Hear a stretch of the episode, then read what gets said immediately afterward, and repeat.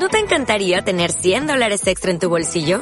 Haz que un experto bilingüe de TurboTax declare tus impuestos para el 31 de marzo y obtén 100 dólares de vuelta al instante. Porque no importa cuáles hayan sido tus logros del año pasado, TurboTax hace que cuenten. Obtén 100 dólares de vuelta y tus impuestos con 100% de precisión. Solo con Intuit TurboTax. Debes declarar para el 31 de marzo. Crédito solo aplicable al costo de la presentación federal con TurboTax Full Service. Oferta sujeta a cambios o cancelación en cualquier momento. En el mundo de los inversionistas, el que más sabe sobrevive.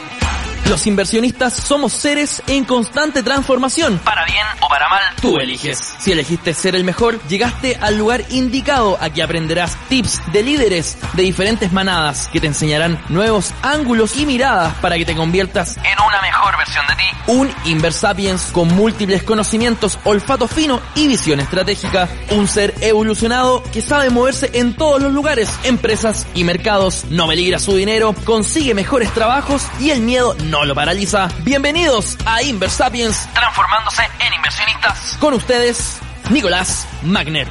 Nicolás Magner. Y Carlos Escándar. Carlos Escándar.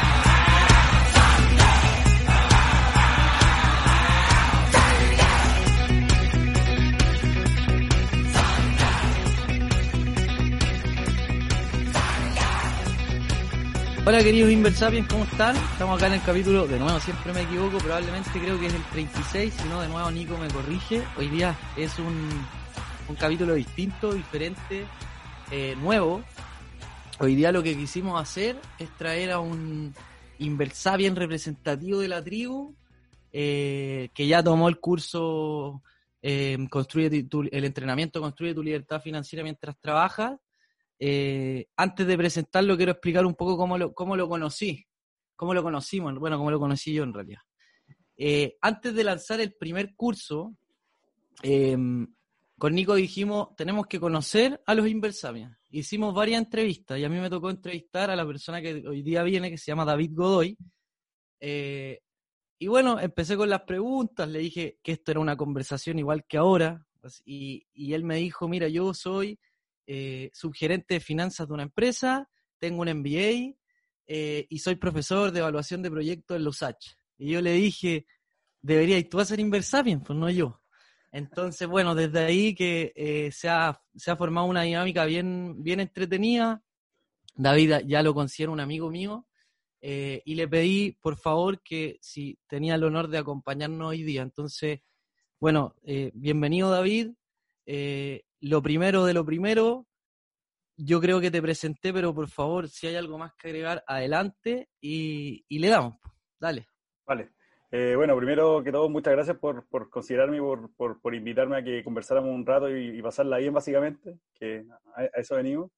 Eh, bueno, mi nombre es David Godoy, ¿cierto? Eh, yo de profesor de profesión soy ingeniero civil, en obra civil, ¿Ya? eh, y me he dedicado a trabajar los nueve años de experiencia que tengo en el área financiera, extrañamente, porque por la formación que tengo no debería haberme dedicado a esta área, pero la verdad que creo que la pasión y las cosas que a uno le gustan finalmente lo terminan empujando hacia, hacia lo que uno realmente es, a su esencia.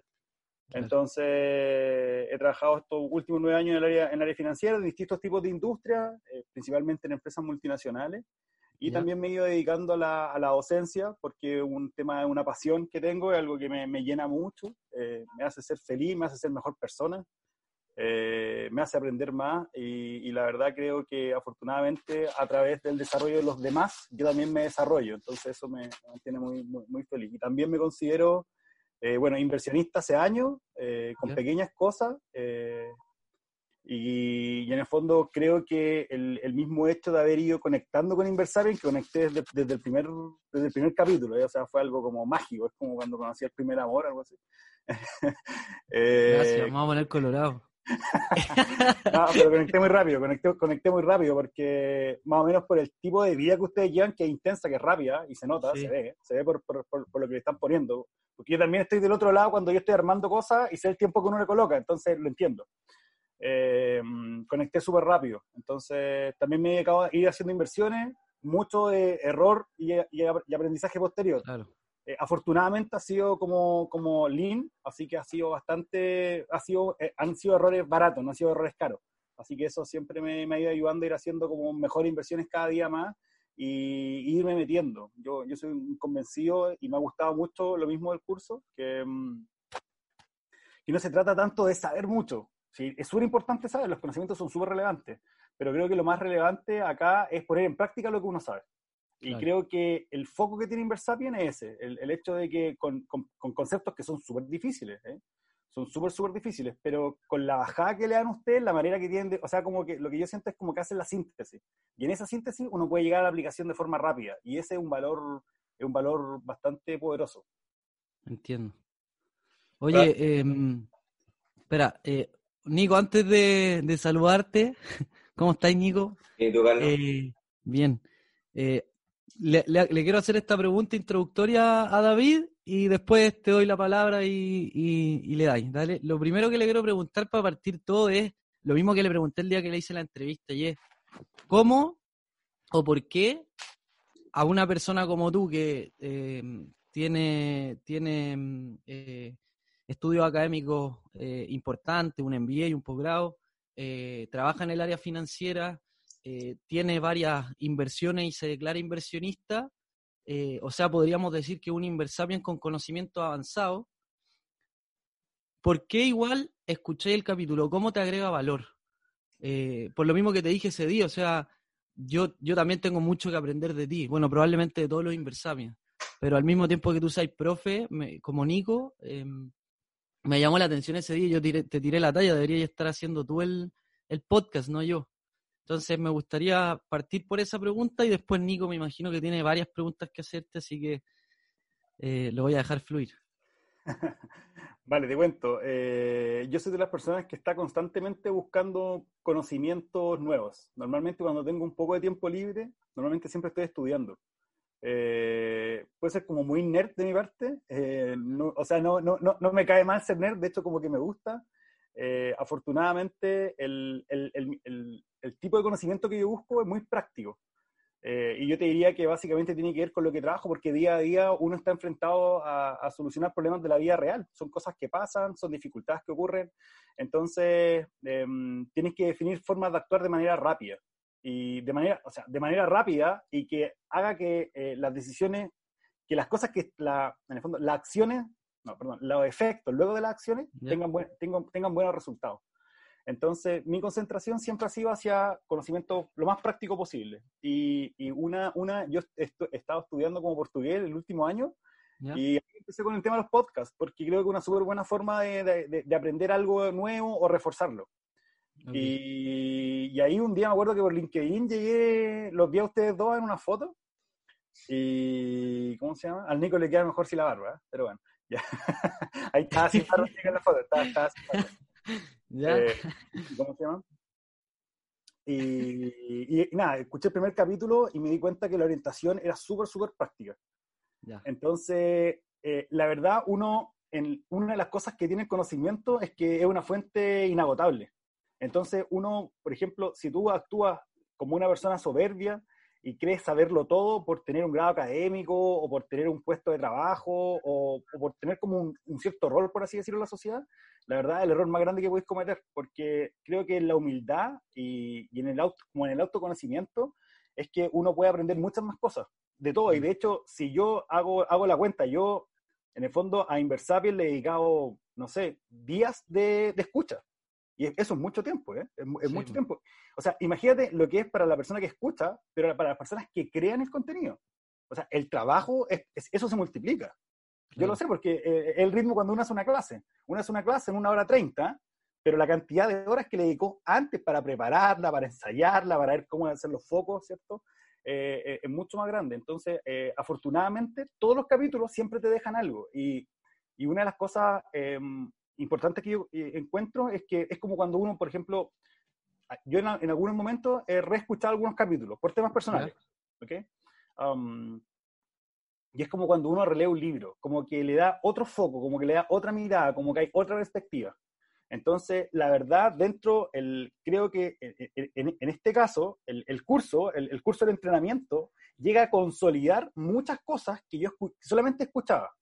Y, y, y, el escuchar cuando uno está como en el proceso de aprendizaje, solo escuchar, eh, uno, uno, aprende, pero no tanto como cuando uno ya va a hacer. Y el, y el entrenamiento tiene ese foco ya como de ir a hacer, de ir a meter las manos. Entonces ya hay, es, como un, un, enfrentamiento con uno mismo y cuando uno hace eso, en ese sentido, uno ya incorpora el conocimiento. Entonces, desde ese punto de vista, te diría que eso, que es siempre atreverse a que yo cada vez que yo digo, bueno, voy a dedicar una hora de mi tiempo a algo, y sí que voy a conseguir algo, algo nuevo eh, en esa hora. Y afortunadamente, en los que 34, 35 capítulos que están en el podcast, así como abiertos para todos, siempre lo he encontrado. Bacán. Gracias por eso. Oye, David, eh, nosotros, como, como la, la, mayoría de los que nos escuchan hace un tiempo, eh, nosotros nos enfocamos en que el punto de partida y, un poco la, la, piedra angular de todo el proyecto de, de, libertad financiera, que para nosotros es un concepto súper simple, que es, que, que, es básicamente vivir, eh, vivir disfrutando tu propósito eh, y no estar preocupado de, de, tener que generar ingresos. Eh, pero entonces, por lo mismo, nuestro como filosofía es que es súper importante empezar por el propósito. Porque, porque de alguna forma cuando uno tiene un buen plan, cuando uno tiene un, sabe dónde quiere ir, es mucho más eh, eficiente en cuanto a tomar las decisiones para acercarte hacia allá. Entonces, yo creo que la gran mayoría de las personas, la gran mayoría de las personas creen y sueñan con, con la libertad financiera, que es un poco ese concepto que se ha vendido en, en, en los medios de comunicación como ser mega multimillonario y andar en Ferrari, ¿cierto? Y tener helicóptero, etcétera. Yo no estoy de acuerdo con eso, por supuesto, pero es como lo que se ha vendido. Eh, y la gente lo único que quiere es juntar dinero solo por el fin de juntar dinero, o ganar rentabilidad solo con el fin de ganar rentabilidad. Em, pero, ¿qué opinas tú respecto de, de un enfoque un poquito más centrado en la persona y más centrado en el propósito que tiene cada uno. Te quiero preguntar qué opináis de eso y, y si tú, no sé, pues, si has tenido la posibilidad de pensar en tu propósito, cómo te ha servido eso, cuéntanos un poquito más sobre, sobre eh, em, empezar una carrera de inversionista centrado más en un foco personal eh, relacionado con el propósito. Vale, te cuento. Eh, comparto con ustedes la visión de que el propósito es como la piedra angular de lo que define la carrera de un inversionista. Pero antes de, por ejemplo, antes de escucharlo o, de hablar un poco este concepto, la verdad yo no lo tenía como seteado en mi cabeza. ¿En qué sentido? En que normalmente, por ejemplo, cuando uno parte haciendo inversiones, y ojo con, con, esto, que las personas creen que cuando uno dice que es inversionista es como que, no sé, tuviera como cerros de billones de dólares, y no, está pero completamente lejano de eso. Tiene que ver más con, con una forma de priorizar las decisiones económicas que tú tomas. Y creo que en la medida en que uno hace, eh, se hace más consciente de las decisiones económicas que va tomando en el día a día, eh, más cercano está a obtener una libertad financiera. Respecto del propósito, eh, si bien yo, yo soy una persona a veces como muy mental, entonces lo que me pasa es que hay muchas cosas que si bien no las tengo dibujadas ni las tengo pintadas en ningún lugar, no sé si es bueno o malo, pero hasta ahora lo he hecho así, eh, soy muy consciente de lo que quiero hacer y del camino que quiero seguir y la meta que quiero conseguir. ¿Ok? Pero eh, si, si, si me hubieran hecho esta misma pregunta hace seis meses atrás, que yo todavía no lo escuchaba, la verdad mm, nunca me hubiera puesto a pensar en mi propósito, para nada. O sea, creo que era, es, una, una, y creo que en, en, algún momento lo conversamos con Carlos, que eh, los podcasts, este tipo de conversaciones, más que darte respuestas, lo que hace es abrir más preguntas. Y yo creo que esa es la invitación que uno tiene que estar como abierto. En mi caso personal, nunca, había, nunca me había sentado a pensar cuál era mi propósito, ni tampoco a entender cómo definirlo. Aunque había leído un montón de libros que, que, están relacionados con la libertad financiera, como la saga de Kiyosaki, eh, ¿cierto? Y algunos más que tienen que ver más como con emprendimiento. Pero, pero no había sido algo que, que, había pensado. Y si uno se da un par, un par de minutos para entenderlo, se da cuenta efectivamente que cuando uno tiene un propósito claro y que es un proceso bastante iterativo, no es un proceso de una vez, no es un proceso fijo y después sigo caminando, no, no tiene que ver con eso, sino que uno define una piedra inicial donde uno tiene una, una visión de lo que quisiera hacia adelante, de dónde le gustaría estar, de por qué quiere ser feliz y cómo va a ser feliz. ¿okay? al definir esa piedra angular, uno va definiendo las acciones. ¿okay? que, quiere, que, tiene que hacer para poder llegar a ese objetivo. Entonces, desde ese punto de vista, creo que es primordial definir el objetivo de una persona para poder llegar a desarrollar a desarrollarse como inversionista para obtener la libertad financiera, ¿ok? Y, también estoy de acuerdo contigo, Nico, que lo ocurre muchas veces que, em, y por, las cosas que nos dejamos llevar un poco es por lo que nos rodea. Eh, yo me acuerdo cuando recién partí trabajando, eh, esta historia siempre se la cuento a mis alumnos, porque no es que me dé vergüenza, sino que es, para que la gente se dé cuenta que uno, uno comete errores a veces. Eh, yo llevo un mes trabajando eh, y antes de que me pagaran el primer sueldo, yo me compré un auto. Y cuando me compré ese auto, eh, que me compré un auto de segundo mano, no me compré un auto nuevo, me compré un auto de segundo mano, eh, ya yo pagué el auto con un crédito obviamente de consumo, porque era plata que no tenía, si era mi primer trabajo. ¿ya? ¿Cómo te hubiera servido el podcast? sí, sí, sí, Hay que decirlo, hay que decirlo. Pero, y me salió, pero bueno. Y, bueno, me compré el auto y el tema es que yo me fui a comprar el auto con un amigo porque no, yo no sabía manejar, pues yo no tenía ni licencia para manejar. Ya. O sea, era tal, tal mi nivel de, de, ansiedad frente a, tener un monto de dinero en un, en un, momento en específico, que yo fui y me compré un auto sin saber siquiera cómo se ocupaba, no sabía ni prenderlo. Claro. El día, el día que lo fue a buscar, tuvo que ir mi amigo y llevárselo él porque él sabía manejar y no yo. ¿Por qué siempre cuento esta historia de mis alumnos? Porque uno tiene que entender que tomar decisiones de manera tan visceral, eh, que son económicas, que al final después te impactan durante años, porque son años los que eso te impacta, eh, uno tiene que pensarlo un poco más. ¿Ok? Entonces yo siempre cuento esa historia para que las personas entiendan que cuando uno va a tomar una decisión, al menos tiene que entender cómo la va a financiar hacia adelante. Por ejemplo, en mi caso, al menos haber tenido licencia para poder haber manejado el auto. Y no, por ejemplo, con el primer sueldo, meterme una deuda que me iba a tener, no sé, pagándola durante tres o cuatro años. ¿Ok? Entonces, ahí, por ejemplo, en ese caso, si hubiera tenido claro el propósito, por seguro, por seguro que sí, que yo no hubiera tomado esa decisión. Porque hubiera tenido claridad de lo que quería hacer, pero no estaba. Claro, creo que eso es fundamental para que la gente nos entienda al otro lado, tener un propósito personal más allá de un tema un poco sui generis o espiritual, que por cierto yo respeto mucho, eh, pero más allá de eso, más allá de lo, de lo blando o de la percepción, yo vengo del mundo de los fierros, bueno, no fierros, las plantas, pero igual es un mundo de ingeniería eh, y, y, y, una sobre, sobreponderación gigantesca a los números, a los modelos, a la econometría, al forecasting. Eh, y, esta sobreponderación desmedida de los modelos y, de los números nos ha despegado un poco de nuestra, como, de nuestra esencia y la inteligencia estratégica de una persona. Entonces, el punto del propósito, en este caso que tú mencionas, este ejemplo súper bueno, es que al final muchas veces uno compra cosas eh, que en realidad no necesita. Porque si es que tu propósito se puede, si tu propósito necesita un vehículo, que también puede ser, no, no, no es que, no es que uno, uno proclame que uno no tiene que comprar cosas, sino que tiene que tener un sentido lo que uno compre. Porque cuando tiene sentido, no es un gasto, sino que pasa a ser una inversión. Claro.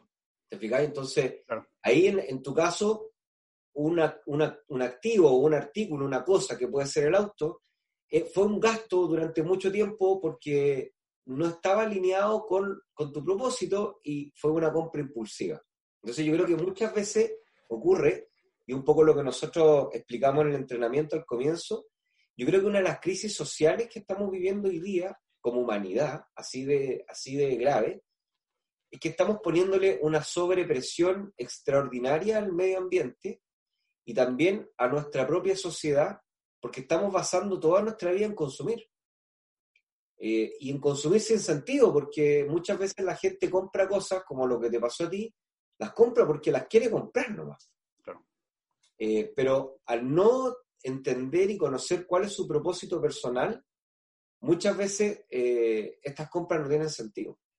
Entonces, claro, tomar una decisión, más encima de una decisión cuando ya esta cosa vale mucha plata, es una decisión que te va a acompañar por mucho tiempo y, y te va a generar malestar durante mucho tiempo. Probablemente, no sé si nos podéis contar, eh, cuando teníais que pagar la cuota, la primera cuota, la segunda cuota, la tercera cuota, no, me imagino que no era una, algo muy agradable tener que sacar parte importante del sueldo para pagar la cuota del auto. No, para nada, pues para nada. Eh, eh, en ese caso, claro, hacía un porcentaje que, que, no era menor. Eh, y, después, en el fondo, lo que, lo que va pasando con eso es que te va, te va limitando para hacer otras cosas.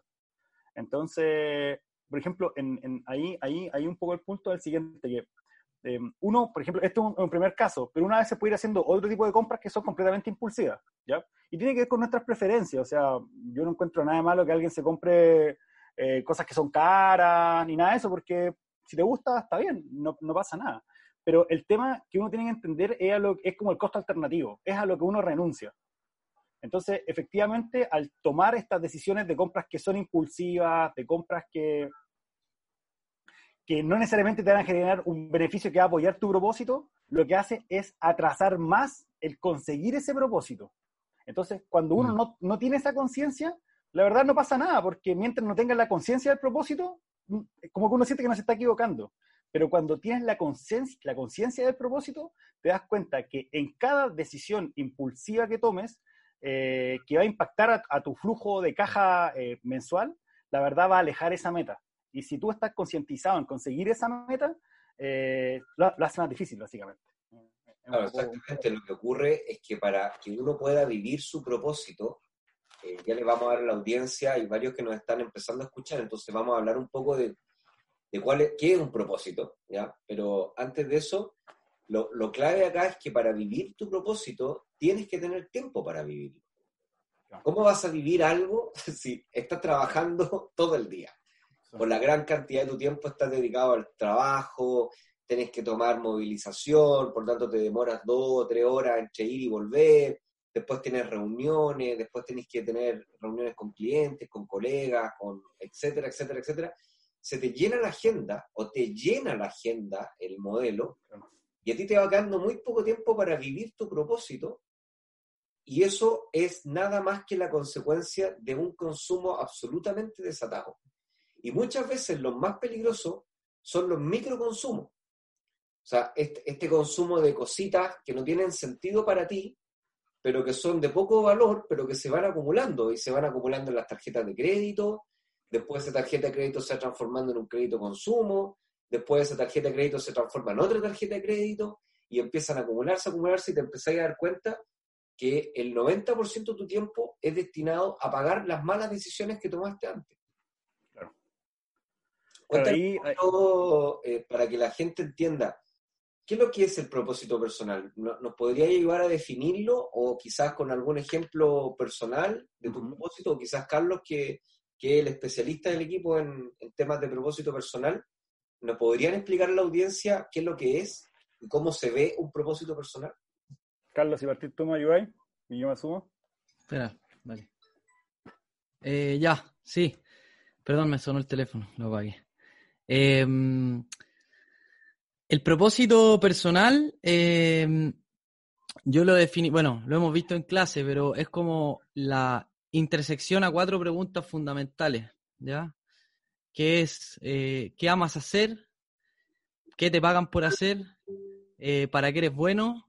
¿Me ayudáis, Nico? ¿Qué pregunta me falta? ¿Qué es lo que el mundo necesita? ¿Qué es lo que el mundo necesita? Bueno, son cuatro preguntas y cuando uno las responde y, le da una vuelta analítica a, esta, a estas respuestas personales, porque para uno em, eh, el propósito puede ser ayudar a los demás a vivir con sentido, para otro puede ser ayudar a que tu hijo alcance su máximo potencial, para otros puede ser ayudar a que alguna especie en extinción no se extinga, etcétera. Pero la respuesta a estas preguntas y el análisis de estas respuestas eh, hace que tú encuentres un, párrafo que te dice, que cuando tú lo lees te dice, ¿para qué viniste al mundo? Y ese para qué viniste no es, no tiene un tiempo, eh, no es una meta, sino que es, un, es, un, es, una manera de vivir. Es una manera, una manera de vivir para ti con mucho sentido y que te hace muy feliz y que no se acaba, sino que trasciende. Así, así lo creo que lo definiría. No sé si alguien tiene otra, japoneses, a mí me gusta la definición, los japoneses tienen una técnica, que no recuerdo ahora cómo se llama, pero que es muy bella, que es en una palabra eh, definir un concepto complejo. Y tienen varias, pero hay una que se llama Ikigai. El Ikigai eh, es como parecido al propósito personal, en el mundo occidental.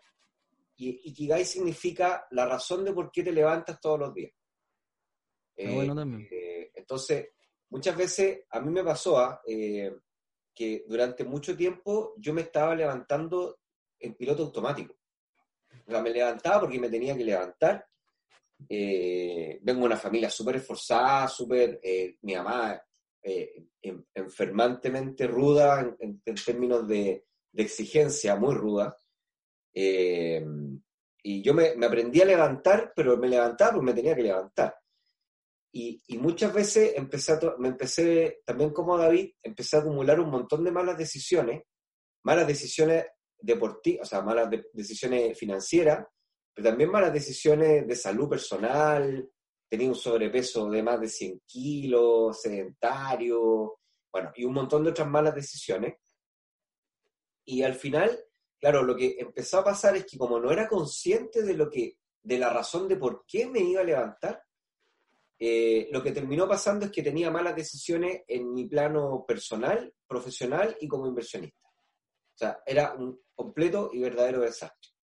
Pero cuando empecé como a conectarme con este mundo más, más como de pensamiento estratégico y empecé como a pulir mi forma de, de pensar y de, y de pensarme yo mismo, empecé a descubrir que había una, que yo tenía una, todos tenemos una razón de por qué nos levantamos y esa razón, por sobre todo, tiene que gustarnos, primero que nada. Por eso es importante que tenga relación con lo que nos guste, con nuestros hobbies, con lo que hacíamos cuando éramos chicos, sin tener conciencia de que teníamos que pagar la cuenta y que por lo tanto teníamos que trabajar, sino que simplemente lo hacíamos. Eh, después tiene que ver con lo que uno estudió, porque por algo uno estudió. La gran mayoría siempre decimos nos equivocamos en, en, lo que estudiamos, pero tampoco nos equivocamos en un 100% sea, igual decidimos en alguna u otra forma, vamos decidiendo por lo que nos gusta. Así que está relacionado. Después empecé a pensar en por, la, por lo que me pagaban, ¿ya? Y finalmente, y lo más importante creo yo, empecé a entender qué es lo que la gente necesita, o qué es lo que el mundo necesita. Y, y ahí empezó como a fraguarse que este concepto de, de, de empezar a como, que yo siempre explico en las clases, esto es muy parecido al concepto de un escultor. O sea, hay una roca y dentro de esa roca hay una, una, figura que tiene que ser liberada en el fondo. Y, dentro de nosotros hay un propósito personal. Todo el mundo tiene un propósito personal. Lo que pasa es que muchas veces, como no le dedicamos tiempo a pensar, es como si tenemos una roca y hay una escultura dentro de esa roca, la única forma de liberar esa escultura de la roca es metiéndole tiempo. Y metiéndole trabajo, sin ser tiempo sin ser, tiempo sin ser, hasta que la figura empieza a ser liberada. Esto es exactamente lo mismo. Es imposible tener, tener conciencia de un propósito si es que no le metemos sin ser y tiempo. O sea, si es que no estamos pensando en estas cuatro preguntas y dedicándole tiempo al día en apagar los teléfonos, en apagar los computadores, en apagar las relaciones con las personas y simplemente sentarse a contemplar y a pensar en uno. Y ahí fue cuando uno empieza como a, descubrir esto. Y cuando uno empieza a descubrir esto, yo realmente hay pocas cosas en la vida que yo, eh, que yo eh, recomendaría sí o sí a, ciega, que, me ha dado un efecto, un efecto eh, no marginal, sino que escalar significativo, que es cuando tú empezás a conectarte con ese propósito. Porque ahí todo tu vida empieza a cambiar. Tus decisiones empiezan a cambiar, tus prioridades empiezan a cambiar, David dice, uno empieza como a gastar el tiempo y a gastar el, dinero en cosas que te acercan al propósito y no, que te, y no en cosas que te van a alejar del propósito. A mí me gusta decir que uno además, y esto es lo que más me gustó cuando empecé a descubrirlo, empezáis a saber y decir que no.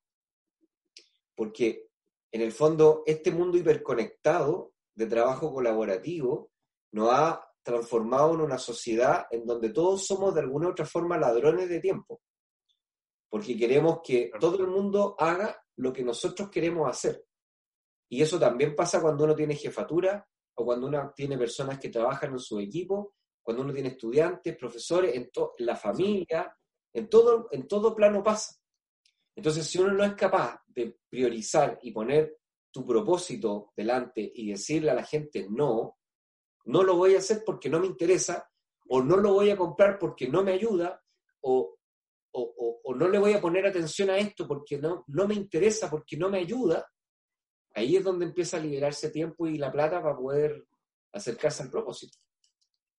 Claro, a mí, en, en, mi experiencia, eh, yo, yo, yo, yo les diría que ha sido el último tiempo realmente en el cual yo me conectaba un poco más con, y era un poco la, expectativa que tenía de, de, hacer el curso con ustedes, porque yo creo que uno piensa que en el fondo de lo que hablaba Nico, este tema como del, del, sistema de pensamiento uno, que esto como resolución rápida.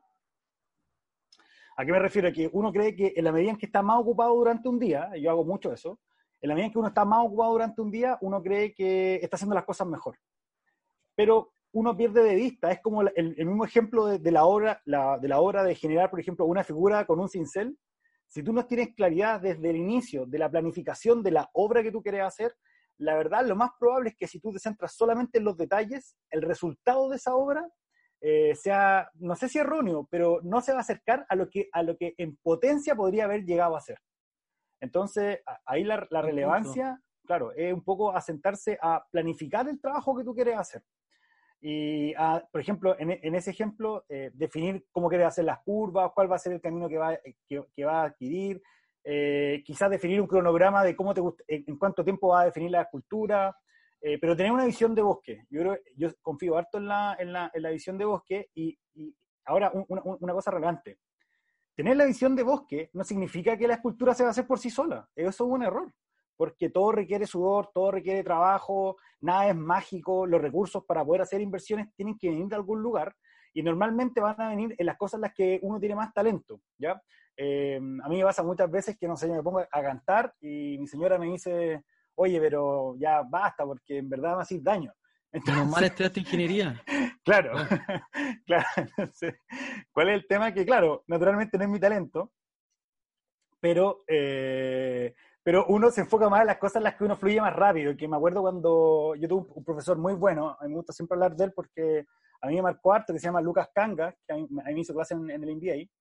Eh, y él, él nos decía que en el fondo, para aquellas actividades que nosotros realizamos y en las cuales fluíamos cerebralmente, nosotros gastábamos mucho menos oxígeno que en aquellas actividades que, que se nos hacen más difíciles, pero que también son parte de nuestro trabajo. Hay muchas actividades por las maneras de ser, por, la, por, por, los frentes cerebrales que uno tiene, en los, cuales uno fluye más rápido y otro fluye más, eh, más lento. Entonces, claro, los que uno fluye más lento, como que uno se cansa más, porque el, el, el cerebro no, quiere entrar en ese espacio, le cuesta, le cuesta, es como que uno le quiere hacer el quite, pero eh, toca, toca hacerlo. Y respecto de, de las decisiones que uno, por ejemplo, toma con respecto a la carrera que estudia, eh, yo siempre digo, si a mí me dieran la, volviera a cuando tenía 18 años y volviera a elegir la carrera que tengo que estudiar, hubiera elegido la misma carrera. ¿Por qué? Porque las carreras profesionales, más que encasillarte en, eh, en, como en un, en, área de trabajo. claro, en un, cuadrado, ¿cierto? Un área de trabajo específico, eh, lo que hacen eh, es definir una manera de pensar.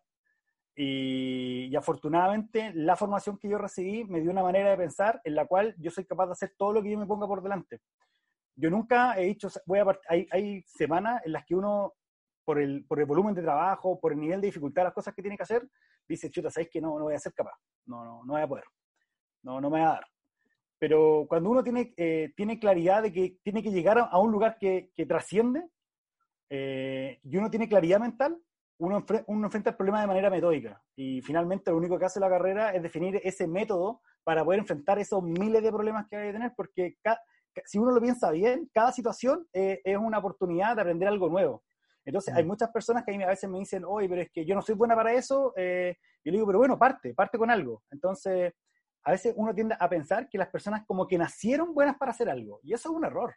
Porque al final las pasiones de las personas normalmente, normalmente vienen de búsquedas, de buscar algo. Y quizás a veces no encontraste nada, pero tienes que darte la oportunidad de buscarlo. Y quizás cuando lo vas buscando, eh, en algún momento vaya, vaya a conseguir algo. Yo, yo tengo un, ejemplo, me acuerdo que en algún momento eh, mi señora, mi, señora es, ingeniera industrial, como Carlos, y, y nada, estaba tranquila, trabajando, normal, ¿cierto? Y un día, no sé, era un día sábado, o sea, enojar ahora cuando cuente esto, pero bueno, está bien. Entonces, era un día sábado, yo venía, yo estudiaba el MBA los jueves, los viernes, la noche, después el día sábado de las 9 de la mañana hasta las 6 de la tarde, era muy duro, aparte con el trabajo era muy duro, pero lo pasé muy bien.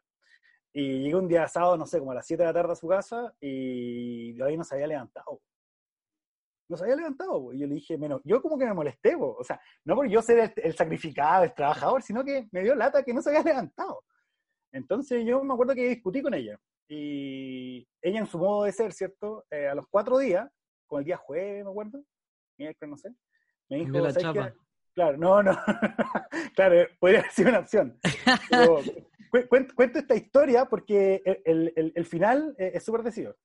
Entonces me dijo, ¿sabéis qué? Me matriculé para hacer un diplomado en planificación y control financiero en la Universidad de Chile. Y yo dije, uy, qué buena, como que, qué motivado, qué, qué, rápida, o sea, qué rápida la reacción que tuvo. Bueno, y pasaron ocho meses, ella, nada, estudiaba un montón, eh, se juntaba con los compañeros a hacer trabajo, el ritmo era súper intenso, aprendió mucho. Y a los ocho meses, cuando ella termina el diploma, ella me dice que la iban a premiar porque era la uno del diploma, porque había sido la mejor. Con ella tenía, no sé, en ese tiempo 27 años. Entonces, ella competía con un montón de personas que eran mucho mayor que ella, que tenían mucha más experiencia, ¿cierto? Pero ella destacó por ser la que tuvo la mejor nota. Y si bien yo nunca he creído mucho en, en las notas como el concepto, eh, lo, que sí reveló en su caso, que básicamente lo que había que hacer era hacer un pequeño ajuste, era una pequeña fuerza. Era una pequeña fuerza inicial que detonó una inercia gigante. Entonces, por eso, por eso cuento el ejemplo, y, también se lo cuento a mis alumnos también, porque a veces es que pequeño, pequeñas, em, como motivaciones, pequeñas llamas, hacen que uno genere proyectos que vienen detrás que son muy grandes, pero uno, como no se conoce, como no se da el tiempo de sentarse a pensar, ¿cierto? A conocerse, a conocerse más y a desafiarse, no lo hace. Y aquí, acá el, ejemplo es claro. yo creo que el, dominio, de algo como la habilidad o este talento que, esta sociedad es tan, premia tanto, eh, yo creo que esta sociedad tiene un problema, sobre todo la, occidental, y no creo yo, sino que el Nobel de Economía eh, Kahneman, eh, profesor Kahneman, que, se ganó el Nobel en el 2000 eh, como psicólogo, él es psicólogo y se ganó el, Nobel de Economía en el 2000, lo cual es súper inédito, eh, decía que nosotros tenemos un exceso al resultado. Un exceso, o sea, en el fondo le ponemos demasiada atención a los resultados y descuidamos los procesos que llevan a los resultados. Entonces, ¿qué problema, ¿qué problema causa eso? Bueno, muchos problemas, pero dentro de eso es que dejamos de ser personas estratégicas. Entonces, descuidamos el, el 1% del tiempo que deberíamos invertir en pensar, primero lo que queremos hacer, para qué lo queremos hacer, cómo lo queremos hacer y qué queremos hacer en concreto. Entonces lo que hacemos es que muchas veces nos levantamos a buscar resultados y estamos a ciegas, corriendo, corriendo, corriendo como eh, desesperados por todos lados, tratando de tener resultados pero no, no dedicamos tiempo de calidad, y cuando digo tiempo de calidad, no estoy hablando de cuando voy en el transporte público o en el auto al trabajo, o cuando estoy almorzando, cuando estoy... No, tiempo de calidad significa para mí, significa la primera actividad en la mañana, sin estar conectados ni nada, sino que de verdad dedicarle tiempo de valor a esto, porque es la única forma de encontrar respuestas de valor. Entonces, cuando uno cuando entiende lo que quiere hacer y se empieza a conocer como persona, que dice David, lo que uno empieza a hacer es que empieza a dedicarle tiempo a las cosas que le gustan. Y cuando tú le dedicas tiempo a lo que te gusta, y porque además te gusta, entonces te gusta hacerlo bien, porque no te obligan a hacerlo bien, sino que lo haces bien porque te gusta, obviamente que después de una cantidad de tiempo acumulado, empieza a surgir un talento, que es que es lógico de la práctica y de las ganas de hacerlo bien. Si al final el talento, como tú decías, nadie nace con un talento. Nadie nace, si, fuera así, los niños nacerían tocando violín. Y, la verdad es que no, para tocar violín como uno escucha y admira y dice, oye, este tipo o esta diva, mira cómo toca el violín, es, es una erudita, es una talentosa, nació para esto. No nació para nada. Lo que pasa es que. Le metió horas y horas y horas de práctica. Le gustó, cuando, hace mucho tiempo atrás, le gustó, y como le gustó, lo practicó, y como le gustaba, lo quería hacer mejor, y como le gustaba, lo practicó muchas veces más. Y como era niño o era joven, no tenía la obligación de tener que estar generando ingresos. Entonces lo podía practicar seis horas al día y daba lo mismo. Y se empezó a transformar en su forma de vida. Claro. Y se empezó a ganar las lucas con esa cuestión, además estudió. Terminó siendo su propósito, claro. Ese es el punto. El punto es que muchas veces nosotros los padres irresponsables, en, me digo irresponsable porque muchas veces los cabros están metidos en los iPads, en el computador, eh, y muchas veces no los exponemos a este tipo de situaciones eh, o no tenemos conversaciones de valor con ellos preguntándole qué te gusta hacer, eh, preguntándole cómo ¿Qué no te gusta también? Mañana, estas cuatro preguntas.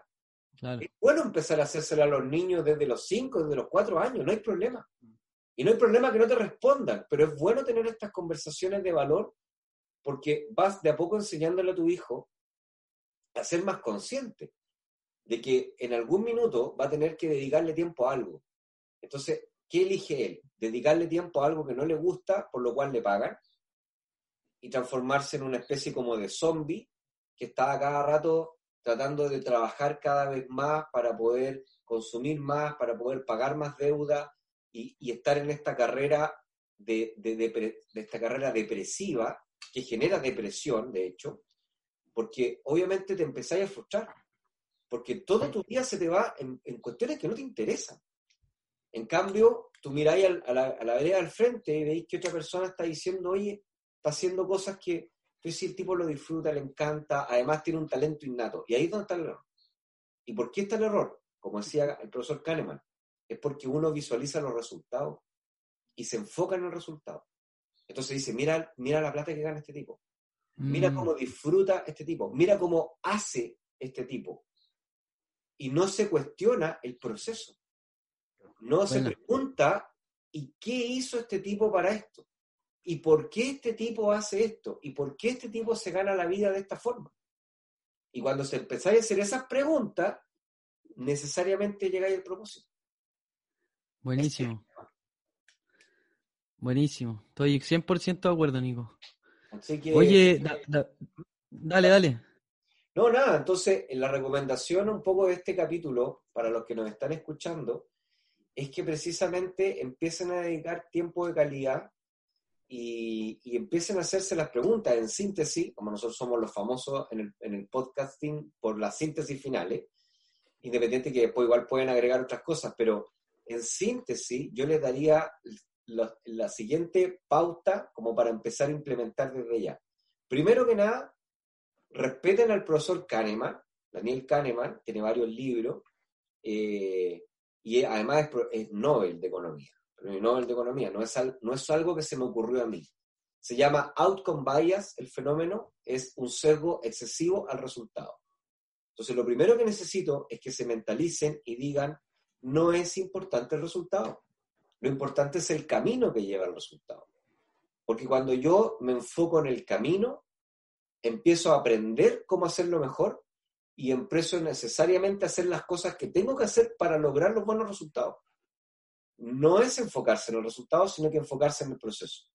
Lo segundo es empezar a preguntarse durante el día, ojalá en horas del día en donde tu cabeza esté descansada, ojalá sin ninguna distracción, encerrado en alguna parte de tu casa o tu departamento, tratando de que nadie te interrumpa.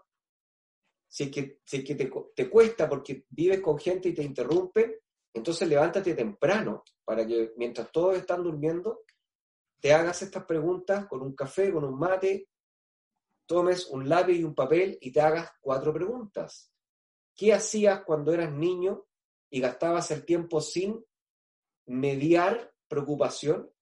¿Qué era eso que hacías que te encantaba hacer y que por A, o C motivo dejaste de hacer? Escríbelo. Escribe todas las cosas que te encantaban hacer. Después escribe lo que estudiaste, lo que has estudiado, lo que estás estudiando.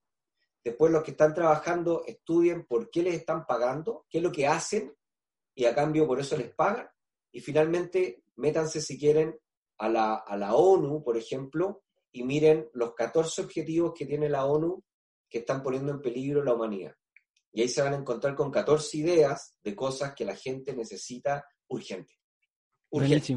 La humanidad lo necesita, te necesita ya. No, no, esto es como ir a la guerra, eh, a las guerras buenas, que es cuando uno dice, oye viejo, te necesitamos a ti ahora, ya, en el, en el, en el, en el batallón, porque esta es una pelea que si no peleamos entre todos, no se va a ganar. No es una pelea individual, es una elección grupal. Si todos no salimos a pelear, a defender lo que está ocurriendo con el ambiente, no se va a arreglar el tema ambiental. Simplemente esto va a colapsar.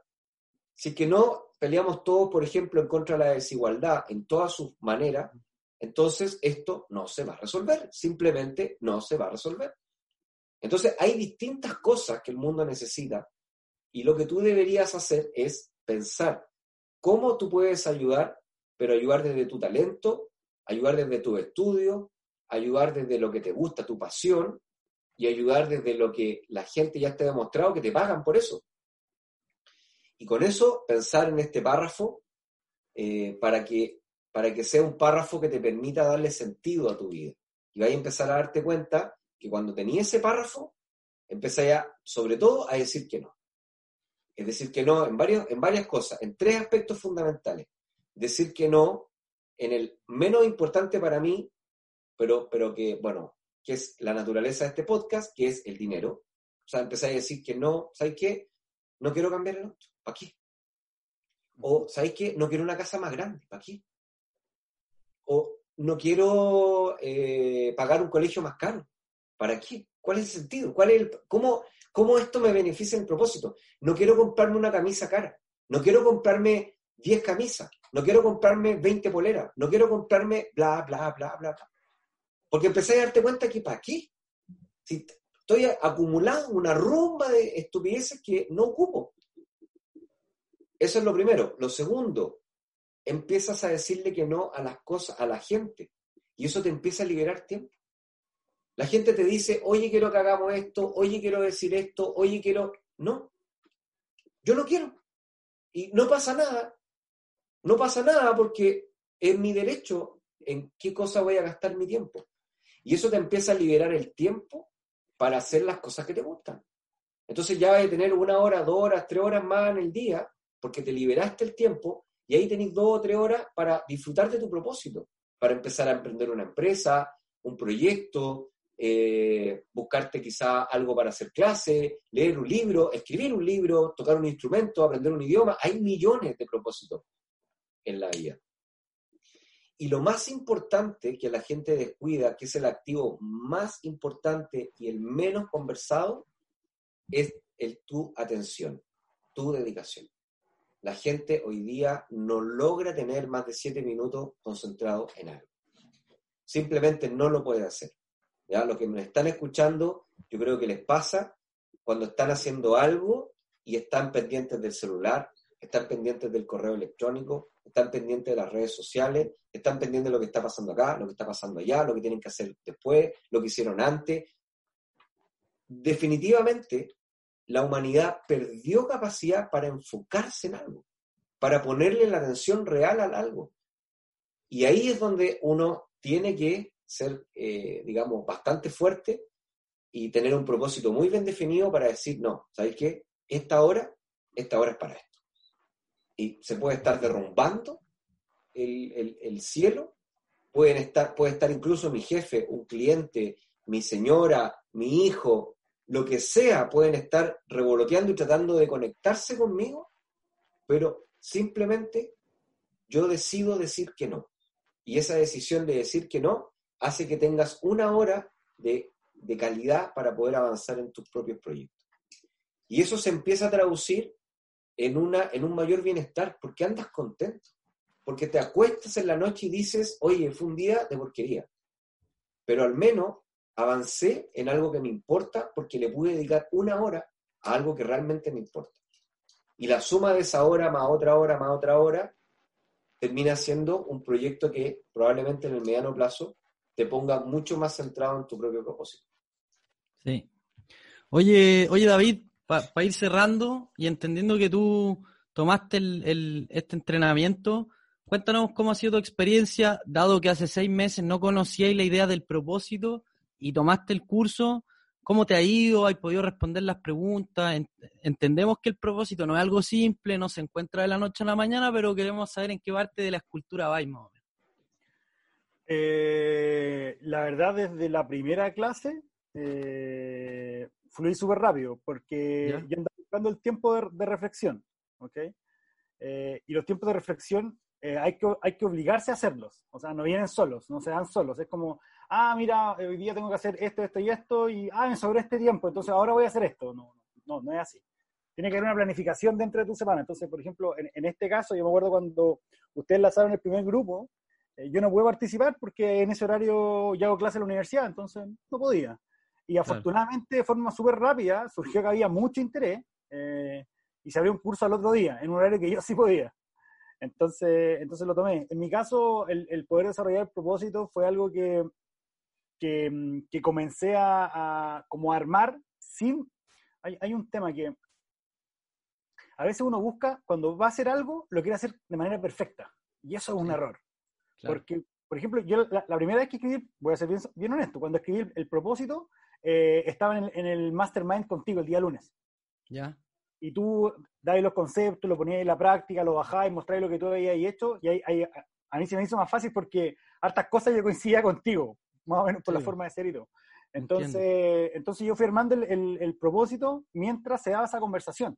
Mientras mm. había como un montón de energía de personas que querían contarlo, personas que querían decirlo, que quieren decir su, que, quieren decir su experiencia, pero yo tomé ese tiempo, donde ah, igual había una energía súper positiva, para poder armarlo. Entonces, en, ese momento creé inicialmente el propósito.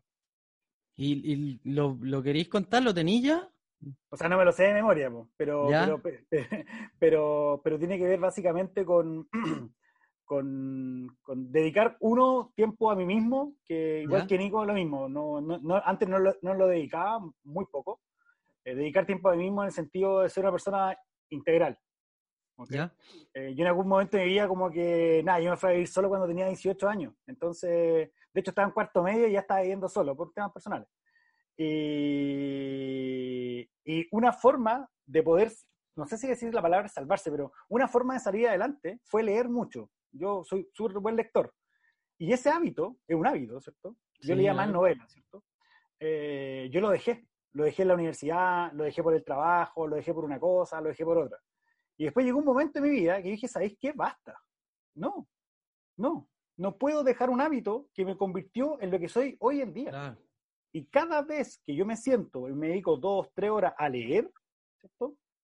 de alguna forma me encuentro, de alguna forma algún problema que tuve en la semana o algo que me está pasando o algo que, que, que, que es difícil para mí, aparece en el libro. Entonces, como que de alguna forma uno lee la historia de otro, pero es su historia.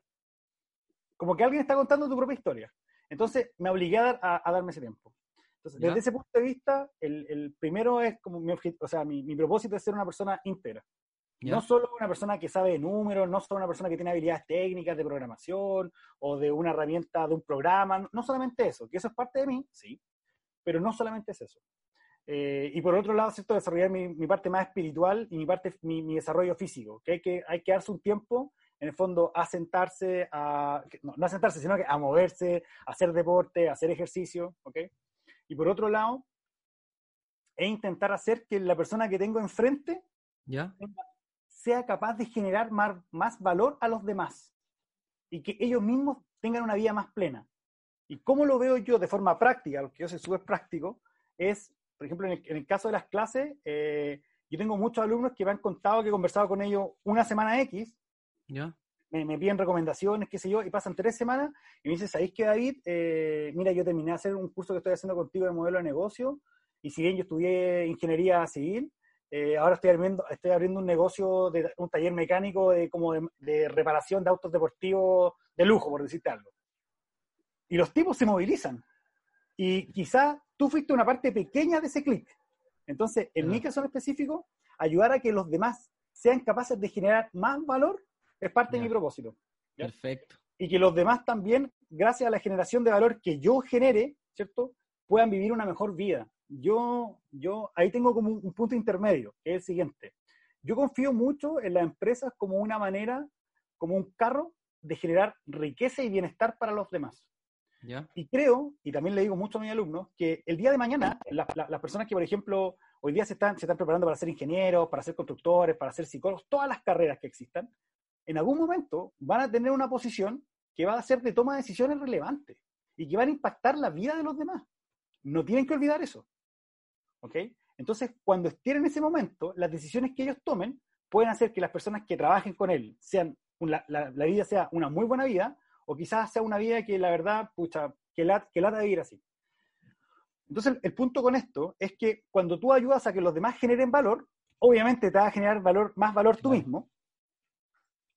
Y, y, por otro lado, ¿cierto? hay, como que se fue la idea, pero el, el tema este que cuando tú estás en un negocio, en una empresa, y tú ayudas a que se tomen buenas decisiones, a que se tomen decisiones que sean lo más justas posible para las personas, a que el negocio pueda generar mayor rentabilidad para que esa rentabilidad de alguna manera fluye, porque fluye. Hay muchas empresas que tienen conciencia de que las personas no manejan bien su tiempo, invierten en que las personas, cursos de manejo de tiempo. Eh, hay muchas personas que, por ejemplo, no sé, no tienen habilidades de liderazgo. Las empresas invierten en que las personas adquieran habilidades de liderazgo. Y la verdad es como una máquina virtuosa.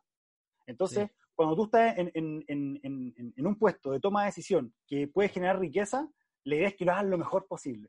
Porque de alguna forma, tu decisión, que puede ser muy pequeña, va a impactar la vida de otro. Y en la medida en que va pasando el tiempo y tú vas creciendo, eso te va a ir pasando. Siempre te va a ir pasando. Entonces, eh, ahí mi punto está en, que otro cree valor y que yo también pueda crear valor para que, para que el otro viva su vida de manera plena. ¿Ok? Perfecto. E insisto que no es algo, ojo con esto, que no es algo romántico. No es algo, no, es que el valor y todos hablan del valor y que el valor. No, no, no, no, no. Esto es, concéntrate tú en ser muy bueno en lo que haces para traspasarlo a otro. Y cuando tú vayas a crear, por ejemplo, si quieres crear un emprendimiento, el emprendimiento que crees, si tiene una persona que es importante, que es relevante dentro del proyecto, que va a hacer que el proyecto tenga éxito, porque quizás tiene mucho más conocimientos que tú en, en, otra área, bueno, dale una participación del negocio. Haz lo que participe. Porque, eh, no, es que ¿por qué no le da la participación del negocio? No, porque yo voy a ganar menos. Uno no puede pensar así. Las personas se involucran más en los proyectos cuando tienen poder de decisión. Entonces, si a las personas tú las dejas solamente como ejecutando, ejecutando, ejecutando, ejecutando, su aportación de valor es nula. Se transforma casi como en un robot. desde ese punto de vista, mi objetivo es generar tu valor hacia ti mismo, haz que los demás generen más valor, y cuando tú vayas a generar una idea, algo específico, un negocio, un emprendimiento, lo que sea, ¿cierto? Haz que las personas que participen de ese proyecto tengan la mejor calidad posible, la mejor calidad de vida posible. Perfecto, está buenísimo.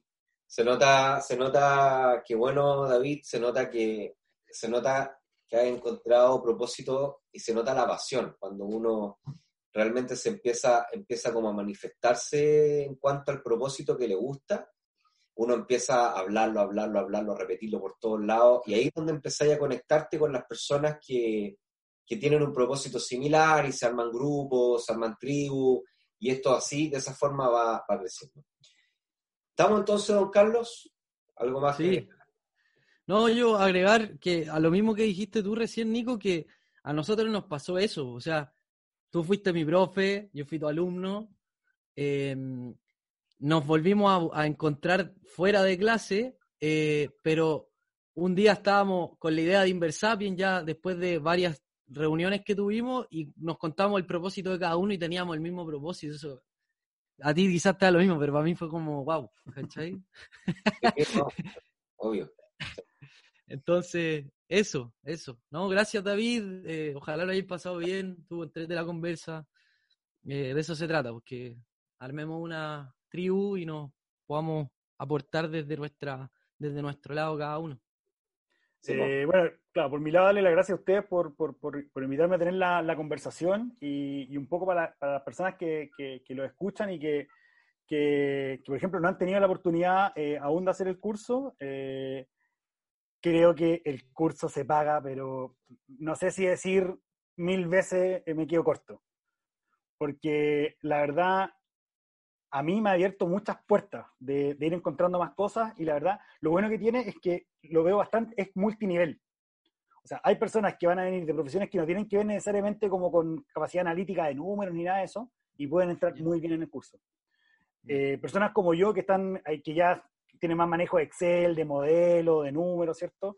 Que también está esa parte va a poder desarrollarla. Entonces, creo que un poco la invitación es, a atreverse a gastar el tiempo y a gastar los recursos para poder ser una mejor versión de uno mismo.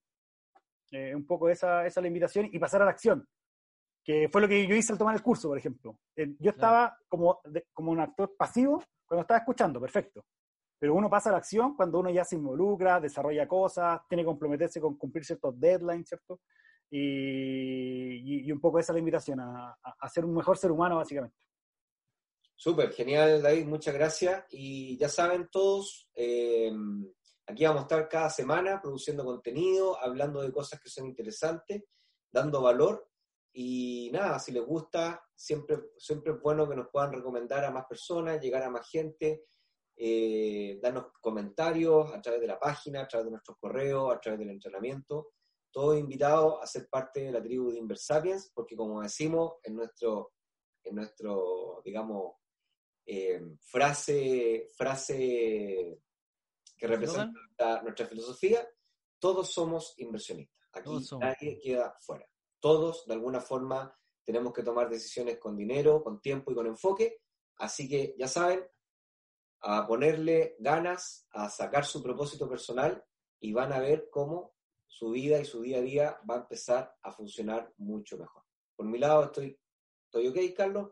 Nos vemos el próximo miércoles, o sea, perdón, el próximo, eh, en la próxima publicación, que debería ser los miércoles. hoy día es domingo, por si acaso, estamos dándole tiempo de calidad a, este, a, este, a esta producción de contenido. Así que nada, un gusto saludarlos a todos, a ustedes dos y al resto. Chao. Chao. Chao, Esperamos que este episodio te haya entregado el conocimiento para estar un paso más cerca de ser una mejor versión de ti. No olvides comentar, compartir, déjanos tu valoración y ayúdanos a conectar con más inversionistas. Un gran abrazo y nos vemos la próxima semana en un nuevo capítulo. Pasa a la acción, aplica lo que aprendiste y conviértete en un Inversapiens.